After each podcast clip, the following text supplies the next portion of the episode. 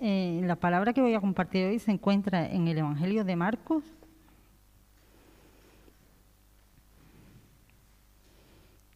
El capítulo 10.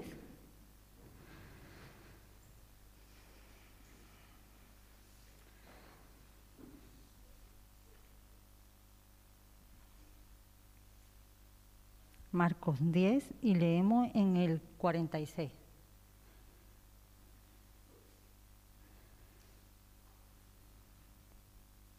Entonces vinieron a Jericó y al salir de Jericó, él y sus discípulos, una gran multitud, él y sus discípulos y una gran multitud, Bartimeo, el ciego, hijo de Timeo, estaba sentado junto al camino mendigando. Y oyendo que era Jesús Nazareno, comenzó a dar voces y a decir, Jesús, hijo de David, ten misericordia de mí. Y muchos le reprendían para que callase pero él clamaba mucho más. Hijo de David, ten misericordia de mí. Entonces Jesús, deteniéndose, mandó llamarle. Y llamaron al ciego, diciéndole, ten confianza, levántate, te llama. Él entonces, arrojando su capa, se levantó y vino a Jesús. Respondiendo Jesús le dijo, ¿qué quieres que te haga? Y el ciego le dijo, Maestro, que recobre la vista. Y Jesús le dijo, vete, tu fe te ha salvado. Y enseguida recobró la vista y seguía a Jesús en el camino. Amén. el primer versículo que hemos leído dice que vinieron a Jericó y al salir de Jericó, él y sus discípulos y una gran multitud que le seguía, entonces es cuando ocurre esta historia de este hombre. Eh, Jesús iba saliendo ya. Él ya se supone que había terminado una jornada, una larga jornada en esta ciudad.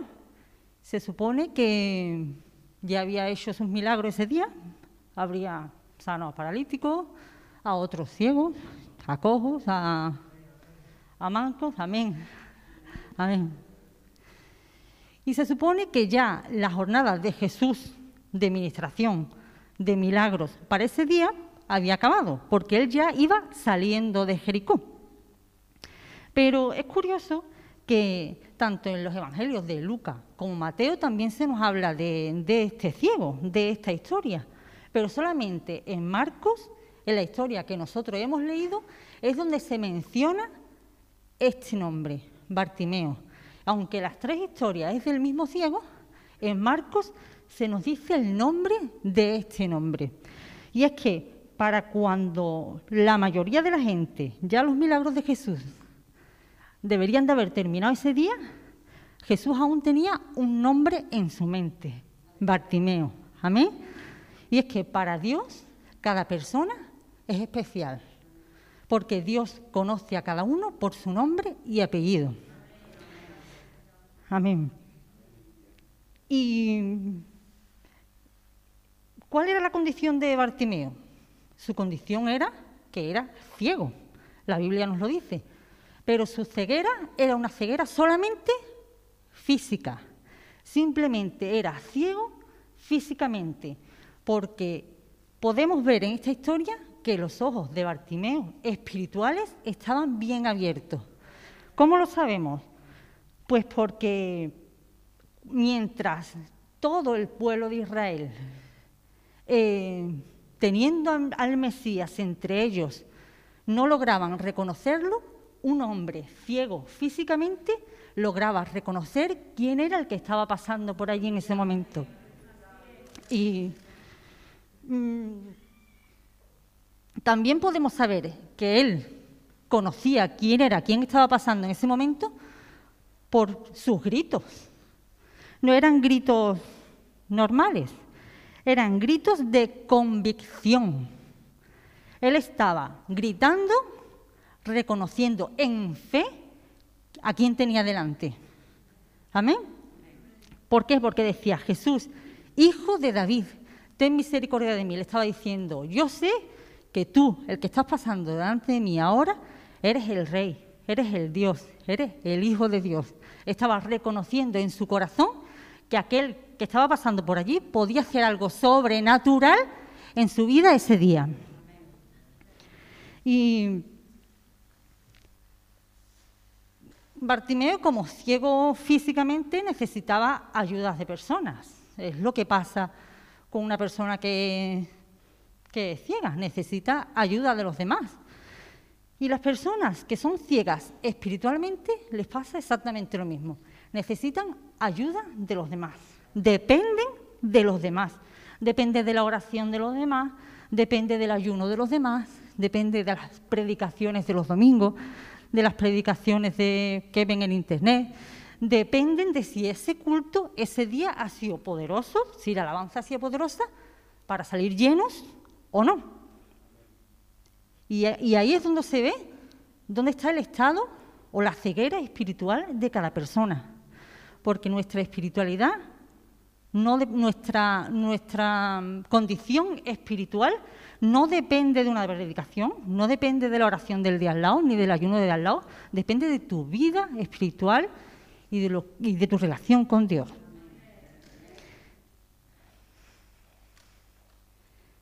Además, Dios dice que donde hay dos otros reunidos en su nombre, Él está ahí. O sea que si tú un día vienes al culto y no sales lo lleno que creías que ibas a salir, Dios ha seguido estando ahí. Amén. Y la bendición de Dios estaba ahí. No dependas de emociones, depende de lo que Dios puede hacer contigo en ese momento, en tu interior, y punto. Amén.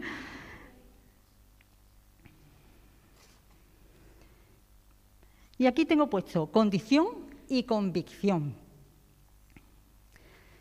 Mm, Bartimeo sabía cuál era su condición. Él era ciego, ¿vale? Pero él también sabía cuál era su convicción. Jesús era el Hijo de Dios y en esto creo yo y en lo que Él puede hacer por mí. Y yo os animo y me animo, os invito y me autoinvito a que hoy miremos cuál es nuestra condición. ¿Vale? ¿En qué condición nos encontramos nosotros? Porque a veces nos acostumbramos a vernos de una manera y creemos que esa tiene que ser o debe de ser o es ya nuestra condición y punto, es que no hay más nada. Pero no, la condición de ceguera de Bartimeo no era lo normal. Él tenía un problema físico y la condición en la que Dios quería ver a Bartimeo no era esa. Dios lo quería ver sano. Tu condición y la mía, sea cual sea, sea cual sea, no es la que quizás Dios tenga para nosotros. Porque si has caído, si tu condición es que has caído, tu convicción debe ser de que Dios te puede levantar una y mil veces. Y, y si estás frío y apático, si tu condición es que llevas años siendo creyente, pero tu corazón está helado, tu convicción debe ser de que Dios es poderoso para avivar el don del el don del fuego del don que hay en ti. Amén. Y si tu condición es que estás enfermo, ¿por qué no creer que Dios lo puede hacer? Y si Él quiere, Él lo va a hacer. Nuestra convicción es creer que Él lo puede hacer, como lo hizo Bartimeo. Y si tu condición quizás es que tu hogar es un churro, cree que Dios puede hacer algo sobrenatural en tu hogar. Amén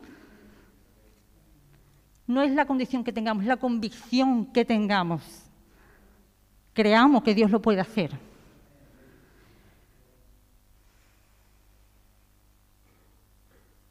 Y no nos conformemos, ni nos, resignamos, nos, resignemos con esa condición, ¿amén? Eh, pero a veces, para que haya cambio, se necesita un clamor. Se necesita clamor. Dice que Bartimeo, oyendo que Jesús pasaba por allí, comenzó a clamar. Y en la forma en que Bartimeo clamaba, se veía la, necesidad realmente que él tenía. Porque cuando una persona se está ahogando en medio del mar y ve un barco pasar eh, o acercarse y sabe que va a pasar, esa persona clama, ¿no? Esa persona grita fuerte porque su necesidad es grande, necesita ser salvado o se ahoga. Yo no me imagino una persona que se está ahogando y su clamor es este. Pasa el barco por al lado, eh, perdón, que si, que si queréis que, aquí estoy, ¿vale? Que, me salvéis que necesito ser salvado. No, esa persona se ahoga, esa persona grita y clama. Y dependiendo de su grito y de su clamor, así es su necesidad. ¿Es verdad? Y en la forma de nuestro clamor, nosotros también le vamos a mostrar a Dios qué mm, ganas de cambiar tenemos. ¿Vale? En todos los procesos de cambio se enfrentan obstáculos. Y Bartimeo enfrentó sus obstáculos. ¿Cuáles eran? Pues las voces que los querían callar, la, multitud, la gente, incluso los discípulos. Y digo yo, ¿qué tenían en mente sus discípulos en este momento? Porque evidentemente no era lo mismo que tenía en mente Jesús. Jesús tenía en su mente a Bartimeo, por nombre y apellido pero sus discípulos no. Os digo lo que tenían los discípulos en ese momento en mente. No nos tenemos ni que mover del capítulo. En este mismo capítulo, una mijita más para, más para arriba, en el 35, dice: Entonces Jacobo y Juan, hijos de Zebedeo, se le acercaron diciendo: Maestro, querríamos que nos haga lo que, eh, lo que pidiéramos. Él les dijo: ¿Qué queréis que os haga? Ellos le dijeron, concédenos que en, tu gloria nos sentemos el uno a la derecha y el otro a la izquierda. Y en el 41 dice, cuando lo oyeron los diez comenzaron a enojarse contra Jacobo y contra Juan. Esto era lo que había en mente de los discípulos en ese momento. Había pasado hace poquito, ¿eh? en el mismo capítulo. Uno diciendo, pues yo quiero estar, cuando estemos allí, pues me pongo a la derecha y el otro a la izquierda, y los otros. Y hay que ver a esta gente lo que están pidiendo. Eso era lo que había en mente en el corazón de los discípulos en ese momento. ¿Y sabéis qué pasa?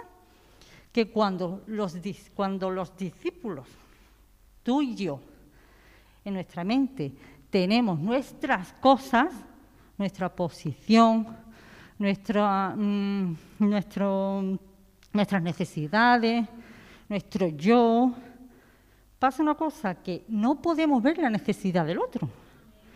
No podemos ver la necesidad del que está sufriendo, porque nuestros ojos están puestos aquí. Entonces nos impide ver allí. ¿Sabéis qué? Ayer me pasó un caso. Estaba yo preparando esta palabra. No tenía tiempo para nada.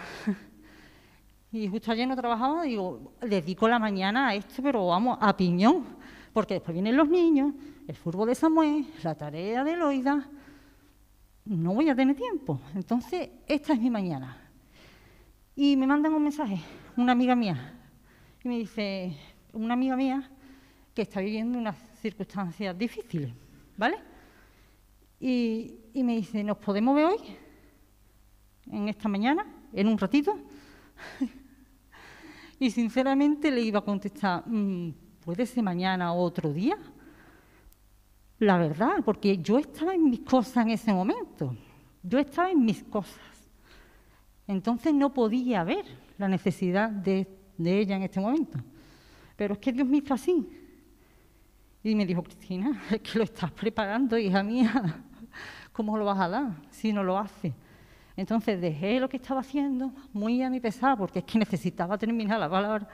Lo dejé y me fui con ella. Me fui un rato y ya por la noche recibí un mensaje de ella. Y me dijo, gracias por formar parte de mi día en este día. Y entonces yo le dije, estoy orando por ti y por tus circunstancias. ¿Amén? Así que, hermanos, discípulos de Jesús que somos, no estemos enredando nuestras cosas cuando hay gente que necesita. Hay muchos bartimeos que necesitan. No seamos nosotros los que los callemos.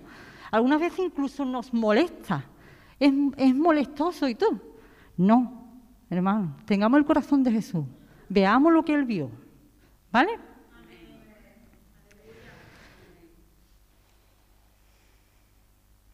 Y llegó el momento en que Jesús lo llama, el momento más especial de la historia. Y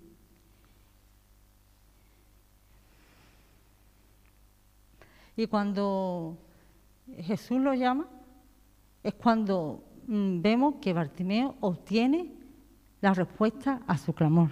Amén. Y ¿Y la reacción de él cuál fue? Pues muy curiosa. Dice que arrojando su capa se levantó, arrojando su capa se levantó y fue. Y, digo curiosa porque es una reacción inmediata y también entusiasta. Y Dios nos llama a ti y a mí cada día, cada día. ¿Cuál es nuestra respuesta? ¿Cuál es nuestra reacción? ¿Somos como Bartimeo, inmediatos a la voz de Dios, entusiastas o ponemos excusillas? porque os recuerdo que Bartimeo tenía una multitud a su alrededor, que quizá no era tan fácil llegar a Jesús, que él estaba ciego, que él podría haber dicho, ay, me ha llamado, ay Jesús, pues espérate un momentito a ver cómo lo hago, a ver cómo... No, no, él arrojó su capa, se levantó de un salto, me imagino que notaría al que estaba al lado y diría, llévame a Jesús, que me está llamando. Una reacción inmediata, una reacción entusiasta. Amén. Y en Hebreos 3:15 dice, si oyereis hoy su voz, no endurezcáis vuestros corazones. Dios nos llama cada día, hermano. No endurezcamos nuestros corazones al llamado y a la voz de Dios. Sansón lo hizo. Dice que Sansón era un hombre que fue llamado por Dios incluso antes de su nacimiento. Eh, Dios le dijo a su madre, pues he aquí que concebirás y darás a luz un hijo y navaja no, pasará sobre su cabeza, porque el niño será nazareo a Dios desde su nacimiento. Y él comenzará a salvar a Israel de manos de los filisteos. Sansón tenía un llamado de Dios desde antes de su nacimiento, un llamado poderoso, salvar al pueblo de Israel. Pero ¿sabía que dedicó su vida a Sansón? A jugar con el pecado, a juguetear con el pecado. Y Dios se lo advirtió una y otra vez. Pero él endureció su corazón una y otra vez. Y dice la Biblia que un día él se levantó y dijo, de nuevo me escaparé como las otras veces. Pero ¿sabe qué pasó? Que ya el Señor se había apartado de él. Ya lo había llamado, lo había llamado, lo había llamado, él había endurecido su corazón y ya perdió la oportunidad. Tuvo que esperar que le creciera el pelo otra vez, al final se murió de aquella manera. ¿Por qué? porque Dios lo llamó y Él endureció su corazón.